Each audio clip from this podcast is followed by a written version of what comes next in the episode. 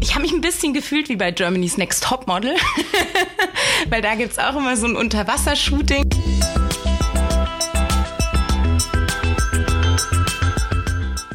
Herzlich willkommen bei Aufmacher, dem Podcast der Axel Springer Akademie. Dieser Podcast richtet sich an alle, die sich für den Beruf der Journalistin oder des Journalisten interessieren oder auch für die Ausbildung hier auf unserer Akademie. Denn ab sofort begrüßen wir hier jede Woche Absolventinnen und Absolventen und auch Volontäre, um mit ihnen über ihre größten Geschichten, ihre größten Aufmacher, das Arbeiten in den Redaktionen und auch das Leben hier auf der Akademie zu sprechen. Mein Name ist Mathis Katnick, ich bin Volontär im Team 25 auf der Axel Springer Akademie und der Stammredaktion Business Insider. Heute in unserer ersten Ausgabe wird Laura Sophia Jung zu Gast sein. Laura Sophia Jung ist bzw. war Volontärin im Team 24 der Axel Springer Akademie Seit Januar 2020 ist sie übernommen worden in ihrer Stammredaktion, dem Arte-Magazin. Nebenbei schreibt sie auch noch für die Welt und die Taz. Wie sie das alles schafft und warum sie sich bei einer Geschichte so wie bei Germany's Next Topmodel gefühlt hat, das wird sie uns jetzt erzählen. Herzlich willkommen, Laura. Hi. Das Arte-Magazin, und das möchte man vielleicht im ersten Moment nicht denken, gehört auch zu Axel Springer und zwar als Lizenzausgabe. Das bedeutet, ihr könnt euch auch für das Arte-Magazin bewerben, wenn ihr euch hier auf diese Akademie bewerbt. Laura, wie war das denn genau bei dir? Wie bist du auf das Arte-Magazin gekommen? Ich hatte vor, mich an Journalistenschulen zu bewerben und habe dann geschaut, wie das Bewerbungsverfahren jeweils läuft. Und bei der Axel Springer Akademie kann man gleich am Anfang der Bewerbung ähm, entscheiden, für welche Redaktion man sich besonders interessiert, also wo man gerne Stammredaktion machen würde. Und ähm, da habe ich gesehen, dass das Arte-Magazin dabei ist, was mich überrascht hat weil ich das jetzt nicht mit Axel Springer in Verbindung gebracht hatte. Und dann habe ich ein bisschen recherchiert und fand, dass das für mich als jemand, der gerne über Kultur schreiben möchte, eigentlich der beste Ort hier ist. Du schreibst gerne über Kultur, aber worüber schreibst du sonst noch in erster Linie für das Arte-Magazin? Das Arte-Magazin richtet sich thematisch immer am Fernsehsender aus. Das heißt, wir schreiben immer über die Sendungen, die in dem Monat laufen. Und das kann alles sein. Also es können wirklich Spielfilme sein, es können aber auch Dokumentationen sein über die verschiedensten Themen von Ameisen oder Nationalparks, über die Energiewende und ähm, dazu kommt noch, dass man natürlich auch spannende SchauspielerInnen oder RegisseurInnen interviewen kann. Du bist letztes Jahr für eine Geschichte quasi förmlich ins kalte Wasser gestoßen worden. Die ist mir sehr aufgefallen. Du musstest dich dort als Meerjungfrau verkleiden und durftest dann im Wasser tauchen, weil es gibt so einen neuen Trend, der sich Mermaiding nennt. Wie kam das dann zustande? Ja, das sind so die Geschichten, die man machen darf, wenn man die jüngste Person in einer Redaktion ist. Also es war irgendwie klar, dass wir zu dieser Dokumentation über diesen Trend äh, eine Geschichte machen müssen. Und wir haben überlegt, wie man das irgendwie spannend darstellen kann. Und relativ schnell war dann klar, das sollte ein Selbstversuch werden. Und irgendwie, wie es dann halt so passiert, ähm, als Volontärin ähm, muss man immer hier schreien, wurde mir gesagt, wenn einem was angeboten wird. Also habe ich gesagt, klar, mache ich gerne. Und dann ähm, wurde ich in einen Mermaiding-Kurs geschickt. Im vollen Meerjungfrauen-Outfit. Und wie lief das dann ab und wie war da die Erfahrung unter Wasser mit diesem Outfit? Ich habe mich ein bisschen gefühlt wie bei Germany's Next Topmodel, weil da gibt's auch immer so ein Unterwassershooting und es war schon ziemlich kompliziert, erstmal habe ich anderthalb Stunden diesen Kurs mitgemacht, was schon echt anstrengend war. Und dann im Anschluss noch das Fotoshooting, das waren nochmal so anderthalb Stunden, wo ich immer wieder untertauchen musste, unter Wasser möglichst gut aussehen sollte, die Augen aufmachen. Das war schon irgendwie ungewohnt und jetzt auch nicht unbedingt was, was man an der Journalistenschule vorher lernt. Wie hast du dich dabei gefühlt? Irgendwie am Anfang sehr befangen und eingeengt. Durch diesen komischen Schwanz kann man sich ja auch nicht so richtig normal bewegen. Aber mit der Zeit äh, habe ich mich richtig gut gefühlt und wirklich wie eine schöne Meerjungfrau. Jedes Team hier auf der Akademie macht ein Abschlussprojekt, also ein Projekt, wo ihr circa sechs Wochen Zeit habt, um ein Thema zu machen. Und das war im Team 24 das Projekt Diversland. Möchtest du vielleicht noch mal kurz sagen, worum es denn da genau ging? Bei Diversland ging es darum, etwas zum Thema dritte Geschlechtsoption zu machen, weil die Anfang 2019, als wir das Projekt gestartet haben, gerade neu gesetzlich verankert worden war. Und wir haben uns dazu entschieden, die Geschichten von Trans- und Interpersonen in Deutschland zu erzählen, um quasi diese abstrakte Gesetzoption mit ähm, konkretem Inhalt und auch Emotionen zu füllen und das Thema Leuten nahezubringen, die sonst in ihrem Alltag vielleicht nicht so viel damit zu tun haben. Du durftest bei diesem Projekt eine der beiden Chefinnen vom Dienst sein. Wie war das denn für dich in dieser Rolle? Es war sehr ungewohnt. Als äh, Praktikantin und Volontärin ist man ja tendenziell immer eher unten in der Hierarchie und äh, dann auf einmal ein Team quasi so mitleiten zu müssen, war auf jeden Fall sehr ungewohnt. Es hat aber auch total Spaß gemacht, weil man Verantwortung hatte, Dinge entscheiden konnte und so super extrem in dieses Projekt involviert war und da wirklich äh, das ganze Herzblut reingesteckt hat in, für zwei Monate. Und ich hatte das große Glück, dass das Team, mit dem ich gearbeitet habe, großartig war und sehr motiviert und ähm, sich da total reingehängt hat.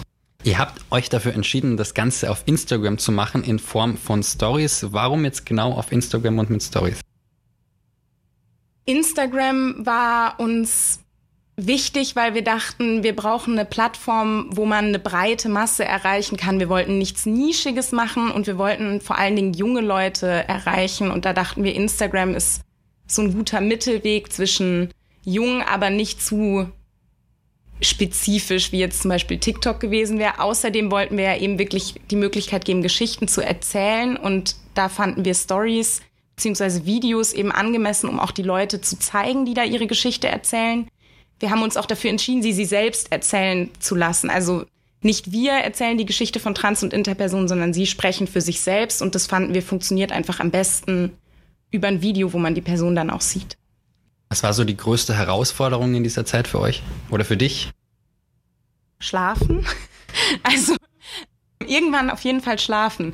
Nee, ähm, schwer zu sagen. Ich glaube, es war für mich anstrengend, den Überblick zu bewahren. Also man hatte dann eben Leute, die in kleinen Gruppen an Dingen gearbeitet haben und die eigene Funktion war so ein bisschen den Überblick über alle zu behalten und zu schauen, dass das auch gut ineinander greift, was die Leute erarbeiten und das dann auch immer noch mit der Leitung der Akademie zu kommunizieren und abzusprechen, das Finanzielle zu klären. Also diese ganze große Orga war schon äh, anstrengend. Ich habe gehört, ihr konntet das Projekt dann auch im Haus präsentieren. Wie genau war das? Wir durften im Haus das Projekt ähm, an der einen oder anderen Stelle vorstellen und konnten so auf jeden Fall eine Diskussion über äh, das Gendern vor allen Dingen anregen, was bei uns im Projekt selber auch heiß diskutiert war. Also wie gendern wir und wie kann man das schaffen, dass es trotzdem irgendwie lesbar bleibt für alle. Und ich glaube, die Diskussion hat sich im Haus jetzt so ein bisschen fortgesetzt durch das Projekt und das freut uns auf jeden Fall, dass darüber offen gesprochen wird. Ich möchte jetzt noch mal ein bisschen zurückgehen vor der Zeit auf der Akademie. Vielleicht ganz zu dem Beginn. Ab wann war denn für dich klar, dass du Journalistin werden willst? Ich glaube, so richtig sicher war ich nach dem Bachelor, als ich da meine Praktika absolviert habe. Ich hatte schon davor immer mal wieder damit so geliebäugelt, habe auch während der Schulzeit schon mal Praktika bei Zeitungen gemacht.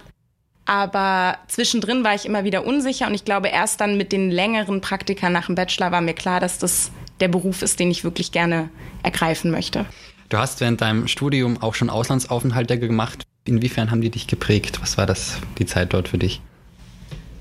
Die Auslandsaufenthalte sind auf jeden Fall eine Zeit gewesen, wo ich gelernt habe, offen auf Leute zuzugehen und ähm, weniger Hemmungen zu empfinden. Vor allen Dingen, ich glaube, das kennen viele, dass wenn man auf einer fremden Sprache spricht, dass man immer Angst hat, Fehler zu machen. Und ich finde, beim Journalismus geht mir das heute noch so bei Interviews oder so, dass ich vorher nervös bin, weil ich denke, wenn ich jetzt irgendwas Dummes sage, dann ist es auch noch auf Band.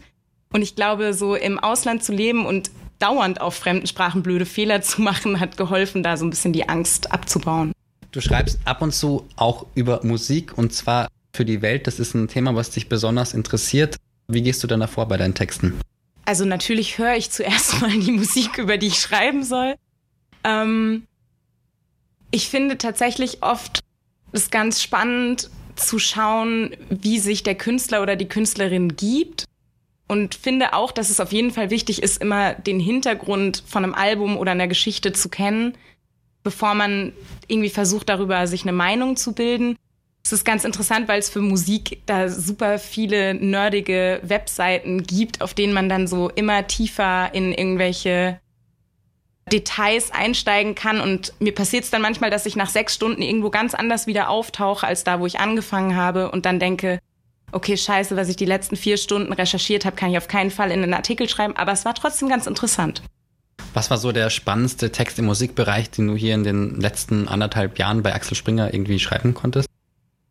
Ich konnte im Januar zur Grammy-Verleihung ein Doppelporträt über Lizzo und Billie Eilish schreiben. Das hat mich riesig gefreut, weil ich beide Künstlerinnen selber sehr, sehr gerne mag.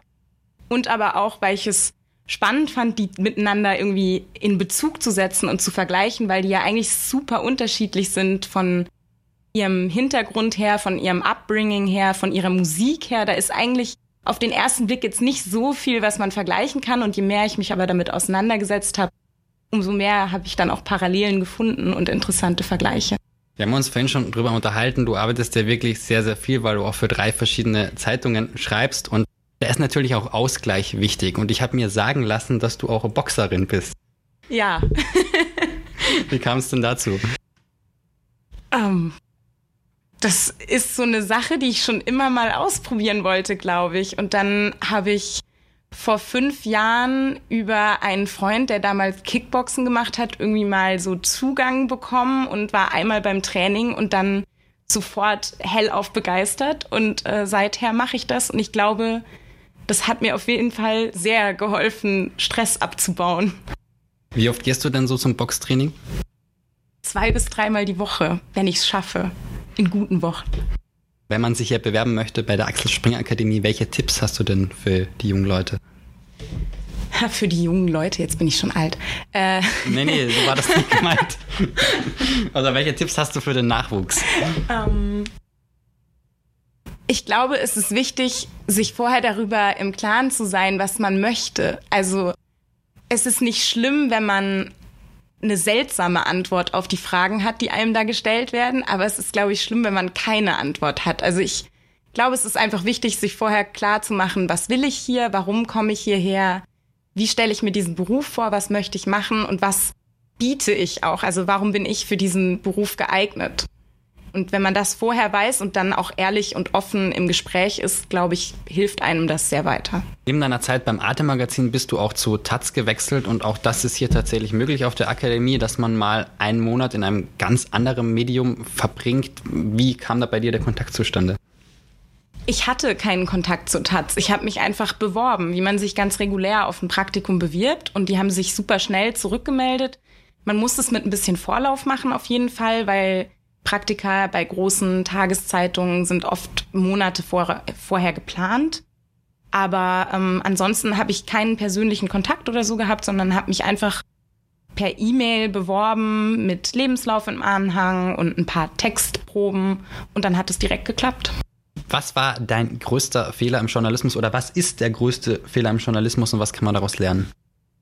Ich weiß nicht, ob es den größten Fehler gibt, aber mein größter Fehler ist, den mache ich regelmäßig, ist ähm, mich nicht zu trauen, eine Frage zu stellen. Ich meine, das Schlimmste, was passieren kann, ist, dass man keine Antwort kriegt, aber man muss dafür die Frage halt stellen. Das ist, glaube ich, ein wirklich wichtiger Punkt. Und damit kommen wir jetzt zu den Schlussfragen.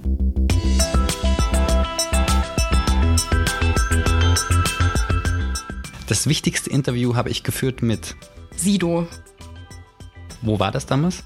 Äh, in München in einem Hotel im fünften Stock oder so und er hatte das ganze Restaurant dafür gemietet. Ich war sehr, sehr aufgeregt. Mein Lebensmotto ist. Wenn nicht mit Rap, dann mit der Pumpgun. Mein wertvollster Gegenstand. Mein Kalender, ohne den würde ich keinen Tag überleben. Da sehe ich mich in fünf Jahren. Hoffentlich mit einer unbefristeten festen Stelle. Das Wichtigste, das ich in meinem Leben gelernt habe. Nichts sagen ist keine Option. Dieses Zitat hat mich geprägt. Destiny is for losers. It's just a stupid excuse to wait for things to happen instead of making them happen. Von Blair Waldorf. Laura, vielen Dank, dass du dir die Zeit genommen hast und äh, ganz viel Erfolg weiterhin bei deinem Job als Redakteurin beim Arte Magazin. Dankeschön und sehr gerne, hat mir Spaß gemacht. Nächste Woche bei uns zu Gast sein wird Kali Underberg. Kali Underberg ist der stellvertretende Chefredakteur von Bild Sport, der größten Sportredaktion von Europa. Wie er es von der Akademie dorthin geschafft hat, das wird er uns nächste Woche verraten. Einschalten lohnt sich.